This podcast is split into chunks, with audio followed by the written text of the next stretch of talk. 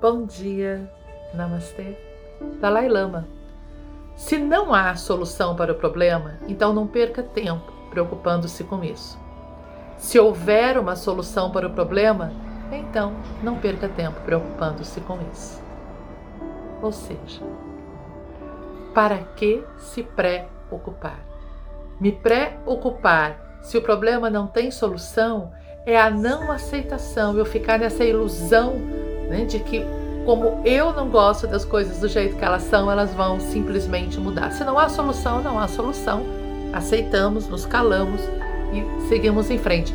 E se há solução, calma que ela vai aparecer. Faça a tua parte, mas não se preocupe, apenas se ocupe daquilo que surge passo a passo na direção da concretização e da melhor solução para tudo.